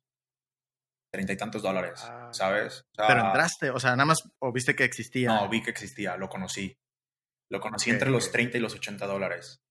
Em, la primera vez que yo compré Bitcoin fue en 200 dólares y en 120 dólares. La primera vez que compré Bitcoin. Eh, obviamente yo no soy una persona muy grande, entonces de pronto conseguir dinero y hacer esto y hacer lo otro para conseguir Bitcoin así era demasiado... mm, ni, para empezar ni siquiera tener el dinero. Sí, claro. Y en segunda era, em, pues, eh, muy poco, ¿sabes? O sea, yo me acuerdo que con- cuando estaba en 120 dólares yo compré medio Bitcoin por ahí. Mm, Claro. Yo lo conocí y empecé a ver detrás de, o sea, lo mismo que te digo, soy bien curioso. O sea, Sí, sí, sí, sí, o sí. sea, Empiezas a investigar. curioso y empecé a ver- todo. en ese momento empecé a ver cómo lo utilizaban para el tema de la Deep Web, o sea, empecé a ver cómo lo utilizaban para el tema del tráfico de, de armas, cosas así. Sobre Sí, todo porque yo, o sea, fíjate, yo conocí el Bitcoin no por el tema financiero, o sea, yo conocí el Bitcoin porque entré a la Deep Web, pues, ¿sabes? O sea, Claro. o sea, yo Sí, conocí sí, el. Bitcoin porque era como que eh, soy, era un niño que me encantaba andar buscando pendejada y media. Y un día dije, voy a entrar a la Claro. Deep Web a ver qué pedo. O sea, ¿qué hay ahí? O sea, si es real lo que, lo Sí, que sí, todo, lo que te cuentan, todo eso. Y encontré una página de venta de armas y vi que lo venían con Bitcoin. Y yo, ¿y qué madres es esto? Claro. Así fue como yo conocí el Wow. Bitcoin, ¿sabes? Entonces fue como, Ok. ok, ¿y esto qué? Y me acuerdo que cuando lo vi, 33, 33 dólares costaba cada uno. Era como, decía ahí, no sé, si quieres comprar esto, 1730 y tantos bitcoins. O así. Y yo Wow. No, tengo sí, ni, sí, sí. ni puta idea, ¿sabes? Así fue. Y, y digo, ah, ojalá hubiera tenido un poco más de visión, pero, pero lo descubrí a tiempo, creo. O sea, y por eso es que como lo descubrí a tiempo, empecé a investigar a tiempo de él.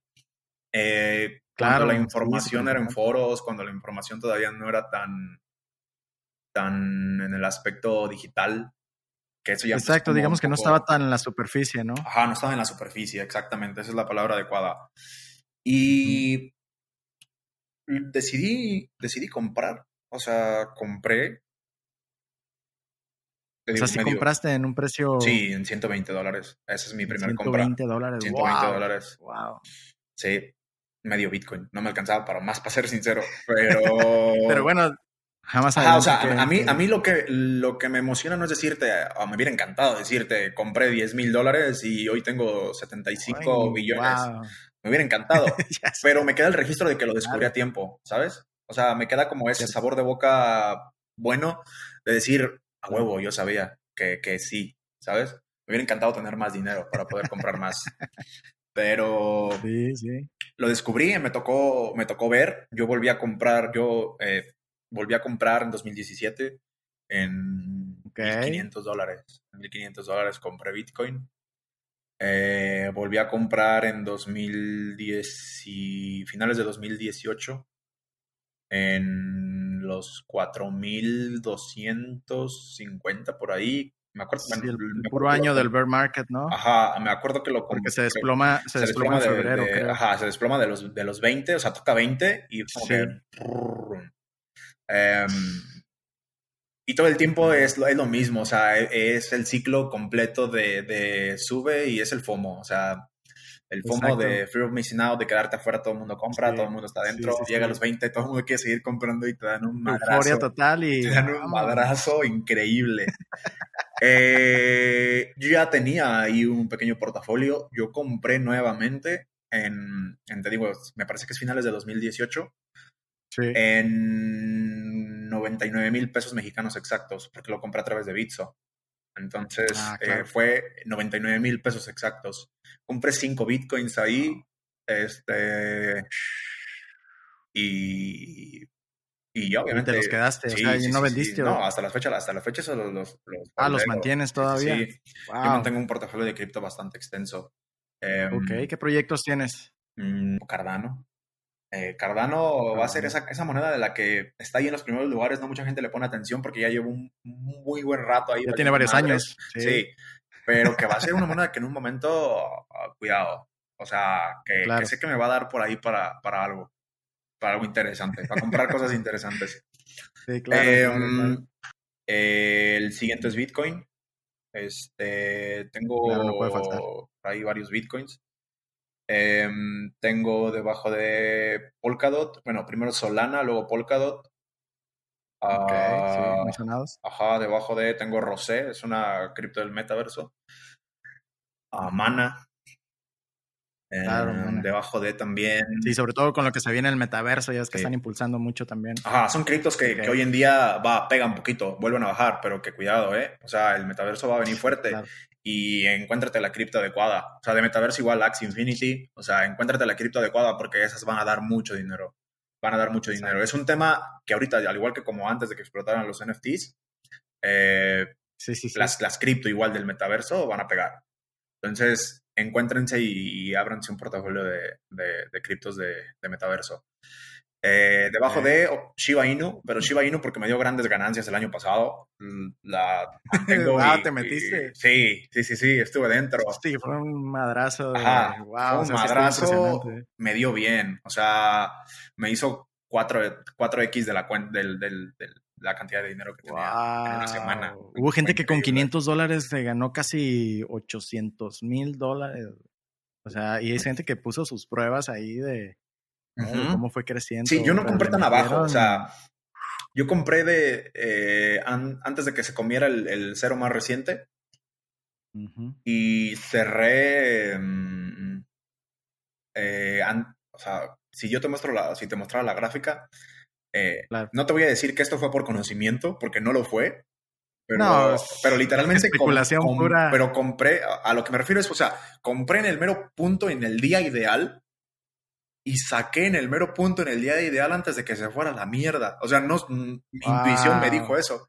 Pero te digo, eso no, es, eso no es conocimiento, eso fue meramente porque dije, ay, ya ya me, bien servido, alre, vámonos. Pero si yo, o sea, yo tengo marcados en mi gráfico los puntos de entrada y el punto de salida y literalmente, uh, yo, yo me acuerdo que yo cambié, recambié mis Chivas en, en, en un día en la noche y me levanté en la mañana y o sea, fue así. Sí, claro. Ajá.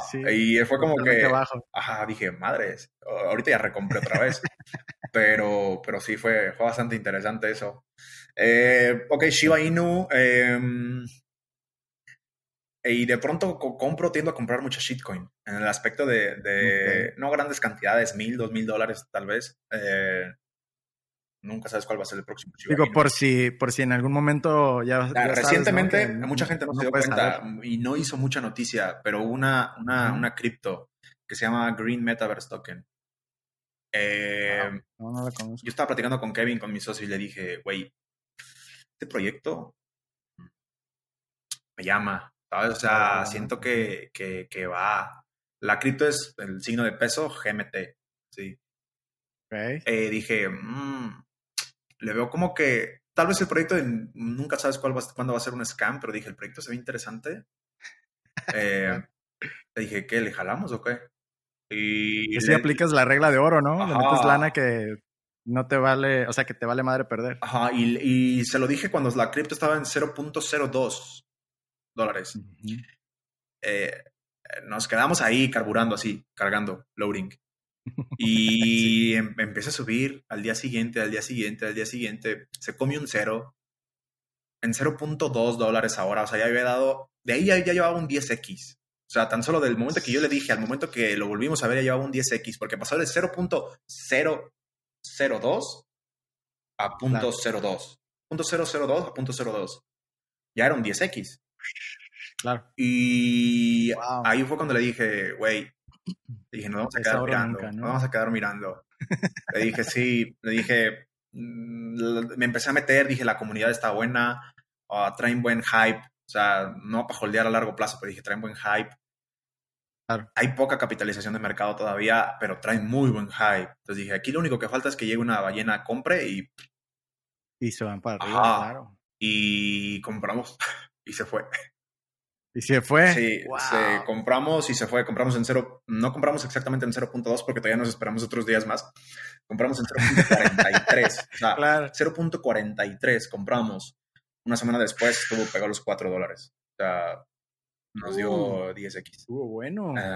Estuvo buenísimo.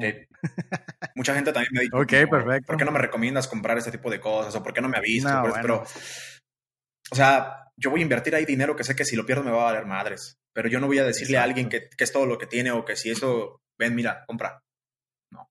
Exacto, no, súper importante. Hay gente que de verdad mete la renta, o sea, por lo, el dinero de la casa. Y, no ha habido casos súper lamentables, ¿no? eso, me pasó a mí la, en la calle. Ajá, cuando, cuando, ¿qué, qué, qué precio pegó Bitcoin? Um, me parece que eran los 12 mil dólares por ahí el, en 2020. Eh, metí hasta la casa. O sea, compré hasta la casa. Ahí empecé mi portafolio real. Ahí fue. Eh, no fue mucho dinero, pero en, pero sí me quedé sin liquidez. Era considerable. Era pues, considerable, era considerable. Me quedé sin liquidez. Hoy en día es el portafolio que, que, mantengo. Bueno, hoy en día mi portafolio está hecho mierda. O sea, en tema de porcentajes, ahorita está hecho mierda. pero soy un fiel creyente. Yo todos los meses compro cripto todos los meses, no me importa el precio en el que esté, todos los meses, todos los meses, todos los meses, todos los meses. ¿Es el futuro? Para mí sí. Eh, para mí sí. Ok, perfecto, perfecto. Con, ese, con esa parte cerramos el tema de cripto. Y pues bueno, Javier, ya para despedirnos de, de una forma muy concreta, si volvieras a empezar mañana, ¿qué harías y qué no harías ¿no? para llegar a un buen nivel en, en la industria? Obvio, entiendo que todo lo que has hecho hasta ahorita, bien y mal, pues te ha llevado a donde estás, ¿no? Pero supongamos que hoy pierdes todo y mañana empiezas de nuevo. ¿Cómo te levantas? Ok, eh, si hoy pierdo todo y me volví a levantar, mm, mayor consejo que yo pudiera dar, o uno de los mayores consejos que yo pudiera dar en el tema del trading, por ejemplo, para empezar, mm, domina tu psicología, la psicología, el 90%. O sea, yo te puedo hablar del de LIBDA, del Interbank Price Delivery Algorithm, pero detrás de, voy a decirlo, tengo unos huevotes para ver los números rojos. O sea, claro. Me vale, o sea, yo puedo ver un número rojo y hoy en día no me hace sentir absolutamente nada. Y eso es una parte fundamental de la, del porcentaje de asertividad que yo tengo. Que yo veo un número rojo y me vale, o sea, yo veo un número rojo y me puedo despertar y puedo levantarme cantando si quiero. Y a la noche regreso y ya está en azul y sigo cantando. ¿sabes? Y, te hablo de, cantidades de dólares considerables. y no me producen ni un solo sentimiento. Eso es sumamente importante, aprender a dominar lo que es el tema del psicotrading. Las emociones van a depender 100%. O sea, aprende a dominarlo, ve al psicólogo, estate bien en tu vida. O sea, es sumamente importante. Para ser un trader tienes que estar bien en tu vida. No tienes que tener problemas, no tienes que eh, salir de ese cuarto en el que estás operando y que ya te estén gritando o que ya estés a disgusto con unas personas, con tu esposa, con tu novia, con tu familia, con lo que sea. Si quieres ser exitoso en el trading, tienes que estar bien en cualquier ámbito de tu vida. Eh, eso para comenzar. Y es, es, es lo más importante. De pronto el, el, método que elijas, pues va, cada quien se puede hacer rentable a su manera. Eh, yo afortunadamente creo que encontré la manera correcta para mí. Eh, claro. Pero te digo, eh, la psicología lo es todo en ese aspecto. La psicología, 100%. Eh, ¿Quieres hacer dinero? La psicología. Trátate. Cualquier problema que tú sientas, trátate. Y, y y sí, o sea, ve al psicólogo incluso, ¿sabes? Porque eso te va a ayudar a que estés bien. Eso te va a ayudar a que estés bien, a que estés eh, pleno dentro del trading. Eh, detrás de, elegiría nuevamente estudiar con Michael, desaprendiendo todo lo del primer año de carrera, que, que el primer año y medio de que siento que desperdicié, definitivamente. Eh, puliría mucho más mis conocimientos. y yo creo que realmente haría todo como lo, como lo, como lo hice. O sea, tendría la misma consistencia. Creo que ah, obviamente dejaría de lado ciertos errores que cometí. Eh, ¿Como cuál, Javier? ¿Algo, algo dos que nos quieras compartir? Ah, eh, creo que, aunque yo sí lo veía como a largo plazo, el hecho de mi personalidad arriesgada, que es una de las cosas que me comentaste hace ratito, me llevaron a cometer varios errores en el tema de gestión. Mm, se ocupa disciplina para seguir un plan. Se ocupa mm, carácter para, para aprender a que... ¿Por qué? Porque ganas una operación y dices, ah, puta, hubiera podido ganar más, ¿sabes? Siempre. es un pensamiento que te cruza, sí. Y te jode, y te jode mucho. Y cuando ese pensamiento te empieza a dominar, empieza a arriesgar más, a arriesgar más y más y más y más y más y más y más. Y cuando menos te das cuenta, de un solo madrazo ya te quemaste la cuenta. Se fue. Sí, afortunadamente, ¿qué ha pasado? Jamás he quemado una cuenta, jamás, nunca. Eh, ¿Por qué? Estuve dos años y medio en demo. Entonces, eh, sí he tenido grandes pérdidas, claro, muy buenas. Afortunadamente, la, afortunadamente las mayores pérdidas que he tenido fueron en porcentaje y no en cantidad de dinero. Entonces creo que eso es, importante es una de las cosas que hoy en día me hacen tener una seguridad al momento de operar increíble. O sea, mm, no sé si es magia o lo que sea, no creo, pero, pero es simplemente el precio. Pero es parte de tu experiencia. Es parte de mi experiencia, el aspecto de que yo me puedo equivocar en un trade, pero yo estaba tan seguro de la operación que metí que dije, ok, oh, a mí me pasa algo bien curioso. O sea, yo, por ejemplo, y que les puede funcionar en el aspecto de consejos, ¿no? Yo agarro un trade y al momento de que tú metes una operación es una decisión que tú estás tomando, ¿sabes? Es una decisión de, de que tú quieres que un instrumento financiero haga lo que tú le acabas de decir que quieres que haga. Y cuando te equivocas, ¿qué pasa? Equivocaste. Una, lo aceptas. Dos, pues puedes ahí holdear un poquito, aguantar un poquito, a ver qué pasa. ¿Yo qué hago? Eh, va a sonar una locura, pero literalmente como que casi hablo con el mercado. O sea, no realmente, no soy yo el de, la, de la Fed acá para, para hacer una llamada y, que, y decir una mamada y que el precio suba. Pero literalmente yo lo que hago es lo siguiente, ¿sabes qué? Me equivoqué en esta operación. Yo digo, ok, voy en tales pérdidas, me pongo a negociar. ¿Sabes? Me pongo a negociar. Y digo, ok, okay. tú me estás negociando que para que, o sea, es como que te digo, tú me estás vendiendo este instrumento, o sea, le digo al mercado literalmente, o sea, eso es una locura. Yo hablo con la pantalla y le digo a la, No, no, no, adelante, adelante. Le digo a la pantalla, ok, tú me estás pues. vendiendo, tú quieres que yo te venda este instrumento en el que yo estoy perdiendo, no sé, 15 mil dólares ahorita. O sea, quieres que lo venda y que, y, que, y que te lo dé más barato de lo que yo te lo compré. Como que te digo, ok, y yo me pongo a negociar con el mercado y le digo, ¿sabes qué? Estoy dispuesto a vendértelo esperándome tantas horas más ¿Cuál es la variante? Que estoy dispuesto a vendértelo todavía más barato, un poco más barato, pero también estoy dispuesto a, que me lo compres más caro. ¿Sabes? ¿Cómo se traduce esto? Que yo voy en menos 50 pips, por así, por así decirlo, y digo, ok, ya me equivoqué. Va, porque la entrada no, hizo exactamente. Ya si, ya si ya llevas menos 50 pips es porque exactamente te equivocaste. Pero digo, ok, ahora negociemos. O sea, eso no significa, el precio es muy cíclico, eso no significa que el precio nunca jamás vaya a regresar a donde yo entré. Entonces, ¿cuánto más yo estoy dispuesto a esperar? ¿Cuánto más yo voy a negociar contigo, mercado, de pérdida para que yo pueda llegar a ver una ganancia? Y es ahí donde aplica mi psicotrading y es ahí donde aplica el porcentaje de asertividad que tengo. Eh, normalmente ya, o sea, yo después de 20 pips ya me equivoqué, o sea, ya acepto que me equivoqué y es donde empiezo a negociar. Obviamente la negociación viene con un análisis retrospectivo de lo que hice, qué hice mal y por qué lo hice mal y ahora cuál es la siguiente punto de entrada que yo puedo creer. Porque recuerda algo, yo estoy seguro de a dónde va el precio. Yo estoy eh, en el macro, yo estoy seguro de a dónde va el precio, pero un retroceso en el macro te puede, te puede dar un, un, sí, claro. madrazo, ¿sabes? Entonces, claro, claro. yo estoy seguro de eso y cuando yo lo veo, digo, ok, yo estoy dispuesto a negociar que tu retroceso llegue hasta acá y si llega más de eso, va, te lo vendo, te vendo el, te vendo el instrumento ahí acepto la pérdida que me estás dando. Y mi análisis lo vuelvo a hacer desde cero, lo vuelvo a hacer, vuelvo a ver qué onda y ya. Negocio esa parte con el precio, pero digo, ok, ahora en ganancias, ¿cuál es mi castigo?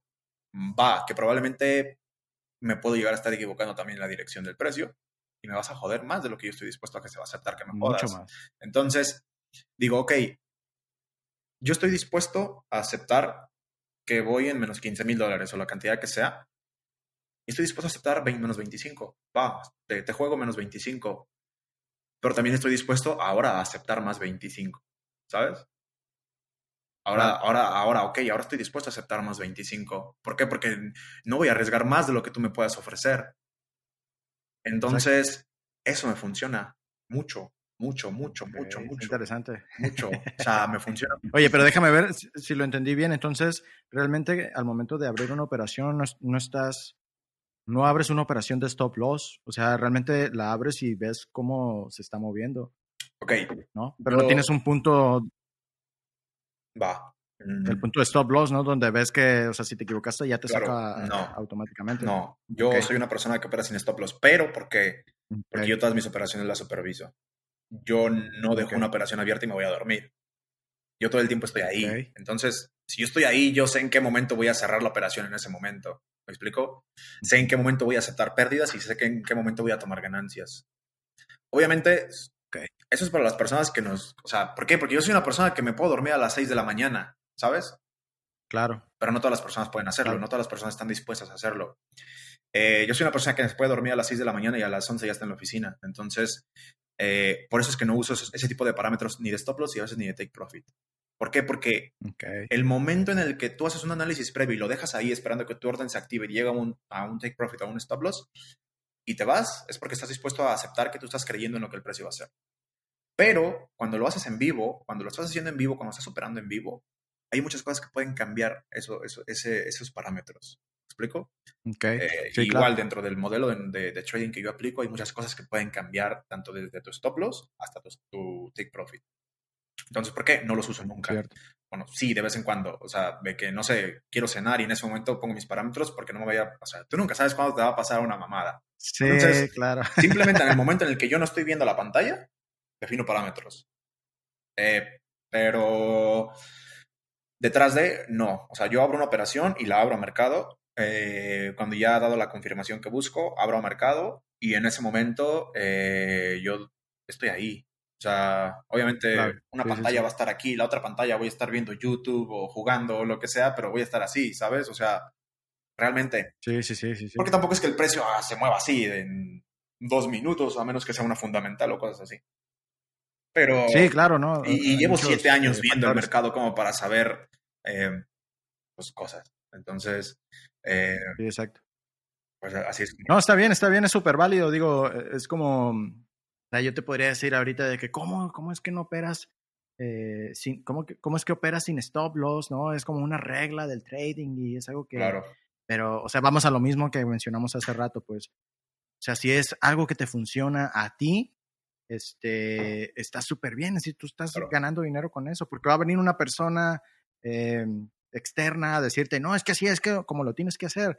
Y brother, pues si me está funcionando por, y estoy haciendo dinero con esto, como, ¿por qué voy a cambiarlo, no? O sea, no significa que el hecho de que te funcione a ti le vaya a funcionar a fulanito, a menganito, a otras personas que vengan a querer aprender de ti también. Eso es súper importante decirlo, porque no todos pueden replicar los resultados de, de, una persona porque hay muchos factores que afectan a esa misma persona, ¿no? y, es importante. Ajá, y sobre todo porque, o sea, sí, sí quiero dejar claro esta parte, eh, no es que no utilice un stop loss o no es que no utilice un take profit.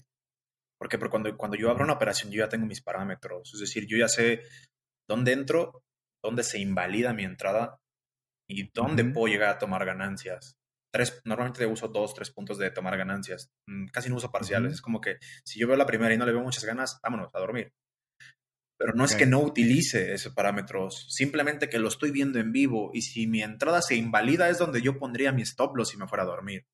Y donde mi entrada se invalida es ahí donde tomo esos, esos pequeños segundos de, de en vivo en, en, el gráfico enfrente de decir, sí, estoy dispuesto a aceptar las pérdidas aquí, y es cuando me pongo a negociar, ¿sabes? Es lo que te comento, es cuando me pongo a negociar. Pero es cuando me pongo a negociar es porque como si mi stop loss ya fuera tocado.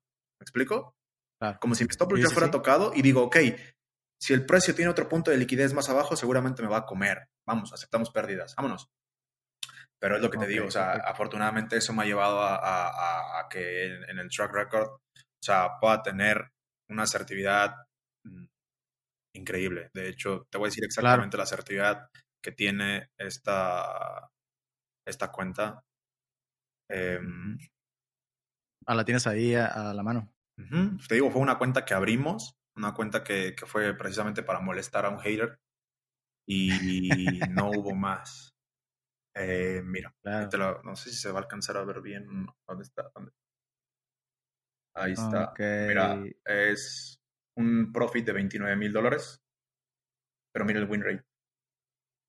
Sí, de 82.54 para quienes nos están escuchando en este momento. Sí, win rate de más de 80%. Es correcto. Entonces, o sea, súper interesante. Uno, eh, digo, no es una cuenta tan grande realmente, pero es una cuenta que abrimos para molestar, realmente. Claro, claro, claro. Pero es una cuenta que ahorita ya con 52 mil dólares dices tú, va, o sea, me acuerdo que Sean Lee se hizo famoso por llevar una cuenta de 5 mil a 500 mil, pues digo, pues ¿por qué no? Claro, ¿no? Está o sea, la, voy, la, voy, a seguir operando, realmente. O sea, la voy a seguir operando. Y realmente la, iniciamos con 15 mil dólares, le aumentamos 10 mil porque nos pedían eso para poder que nos dieran mejores condiciones de, de spread y eso. Pero, pero fue así. O sea, te digo, en el track record ya va eh, encima del 200. sí, está, está buenísimo, está buenísimo. Completamente, entonces digo, uno, uno, no tiene, uno, uno sabe lo que está haciendo. Entonces, eso, que quede bien claro, no es no usar stop loss, no es no usar eh, parámetros, simplemente que no es necesario ponerlo ahí si tú la vas a cerrar manualmente, ¿sabes? Ok, ok, totalmente válido, totalmente válido.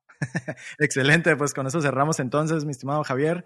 Te agradezco muchísimo tu tiempo, la verdad, gracias por haber estado aquí. No, muchísimas gracias a ti por invitarme y este, pues cualquier cosa seguimos ahí eh, en contacto.